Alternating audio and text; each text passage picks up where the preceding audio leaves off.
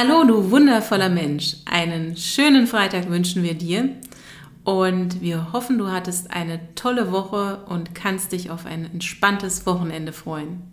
Und vielleicht hast du dir nach unserer letzten Episode vom Dienstag ja auch vorgenommen, zukünftig etwas mehr für deine Hormonbalance zu tun.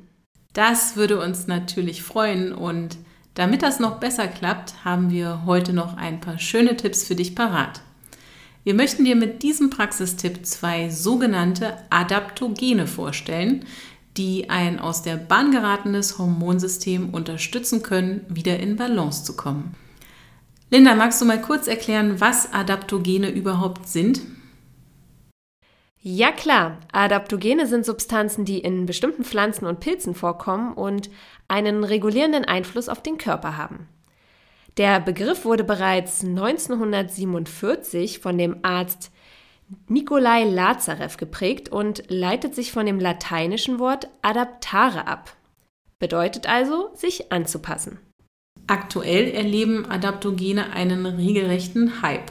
Dabei gibt es sie bereits seit Jahrtausenden und vor allem im Ayurveda und der TCM, also der traditionellen chinesischen Medizin, kommen sie aufgrund ihrer vielfältigen Wirkungen häufig zum Einsatz.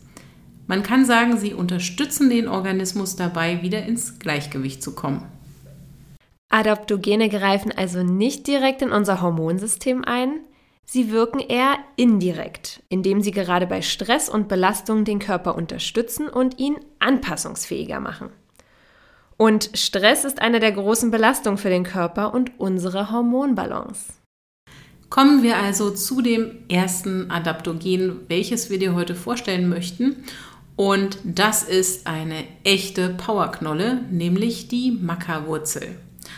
Vielleicht hast du ja schon mal von ihr gehört, beziehungsweise bist in Biomärkten oder speziellen Online-Shops für Superfoods und ähnliches auf die Maca gestoßen. Maca wurde vor allem durch seine aphrodisierende Wirkung bekannt. In mehreren Studien berichteten männliche Probanden von einem deutlich verbesserten Lustempfinden, aber auch eine Verbesserung der Spermienqualität konnte untersucht werden. Mhm. Aber nicht nur Männer profitieren von dieser Wunderknolle. Bei den Inka galt Maca auch als Heilmittel bei Zyklus- und Wechseljahresbeschwerden.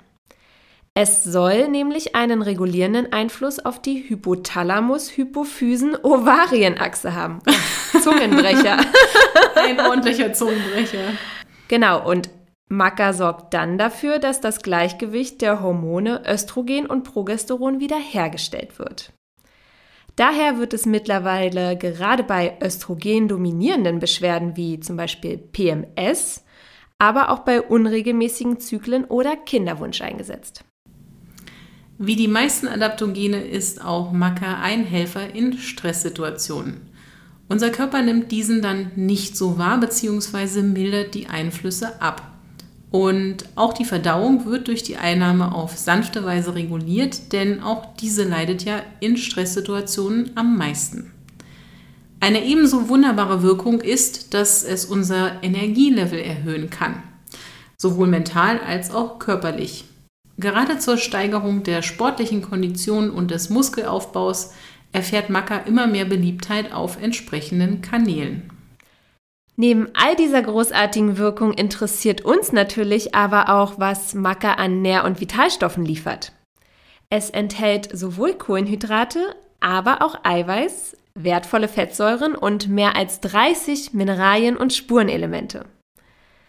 Angeboten wird Maca hierzulande meist in Pulver oder auch in Kapselform. Beim Kauf ist es auf jeden Fall ratsam, äh, dass du auf die Qualität achtest, denn vor allem bei einer therapeutischen Einnahme sind nämlich auch die Farbe, die Anbauregion und die Herstellungsweise sehr wichtig.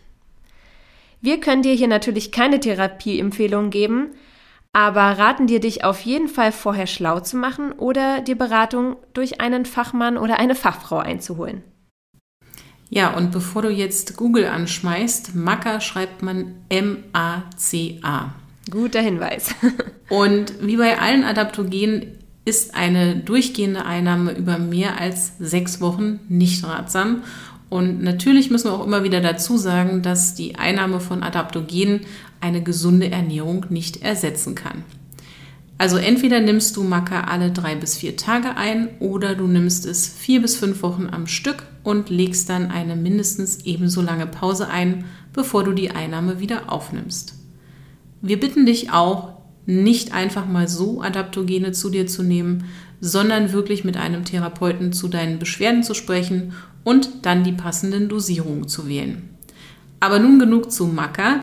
Denn wir haben ja heute noch ein weiteres Adaptogen in petto, das wir dir vorstellen möchten und welches auf jeden Fall genauso toll ist. Mir hat es sehr geholfen, als ich eine Nebennierenschwäche hatte. Yes, auf jeden Fall. Ähm, Ashwagandha hat zwar einen sehr komplizierten Namen, ist aber eine echte Wucht. Vor allem, da wir in unserer letzten Episode ja insbesondere auf Schilddrüsenstörungen wie einer Unterfunktion eingegangen sind, ist Ashwagandha ein sehr tolles Heilmittel. Ich persönlich bin durch den Ayurveda das erste Mal auf die auch als Schlafbeere oder indischer Ginseng bekannte Pflanze aufmerksam geworden. Und ja, das Wort Ashwagandha kommt übrigens aus dem altindischen Sanskrit und bedeutet so viel wie Geruch des Pferdes. Vermutlich also zurückzuführen auf den Geruch oder ja, dass die Einnahme so stark und vital wie ein Pferd macht.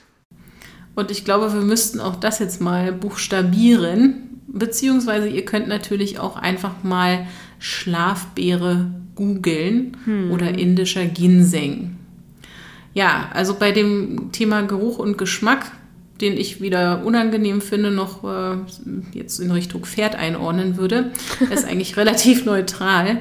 Ähm, finde ich, dass man Ashwagandha auch sehr gut in Porridges oder in einen Smoothie unterrühren kann.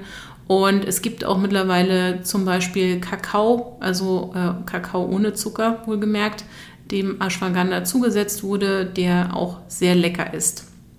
Ja, kenne ich auch und ähm, deswegen ich trinke Ashwagandha gerne in meiner Kurkuma-Latte oder in solchen heißen veganen Schokoladen. Schmeckt wirklich sehr lecker. Und hilft vor allem, wenn man diese auch am Abend trinkt, denn Ashwagandha wird eine schlaffördernde sowie generell beruhigende Wirkung nachgesagt.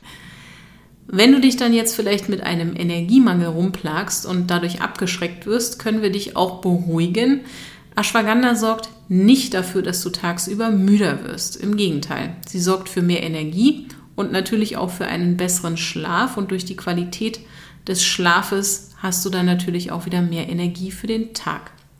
Und auch wenn es bisher nur wenige Studien gibt, soll das Wunderkraut kurweise eingenommen eine Schilddrüsenunterfunktion regulieren können, indem es zu einer erhöhten Produktion der Hormone T3 und T4 kommt.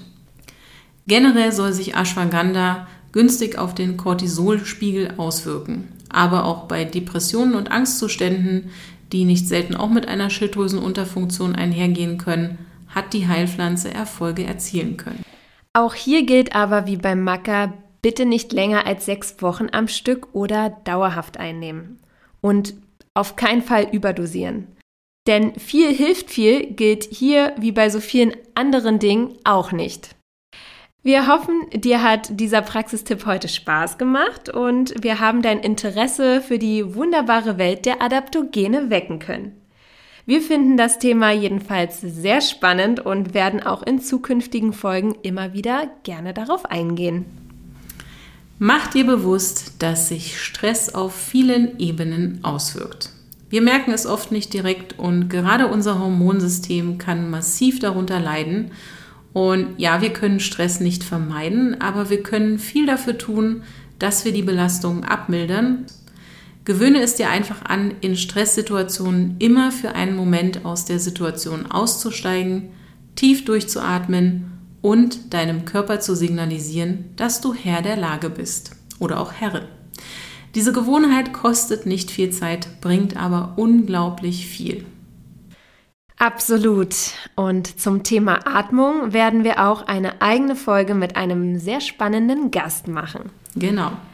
Höre unbedingt auch in unsere nächste Episode rein, wenn wir über das Thema Darmgesundheit sprechen. Denn auch der Darm hat einen großen Einfluss auf unser Hormonsystem und generell unser Wohlbefinden. Bis dahin wünschen wir dir erst einmal ein super schönes Wochenende. Lass es dir gut gehen. Deine Linda und Annette.